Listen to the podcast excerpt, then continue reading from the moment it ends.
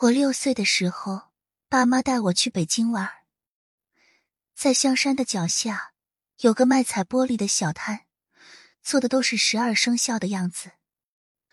我看到就走不动道了，盯着看了很久。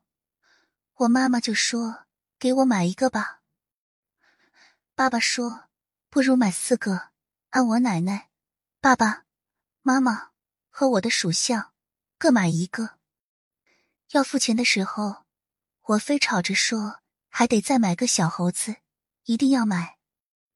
可是我家没人属猴啊。我爸妈还是很宠我的，也没多犹豫，就听我的，多买了一个小猴子。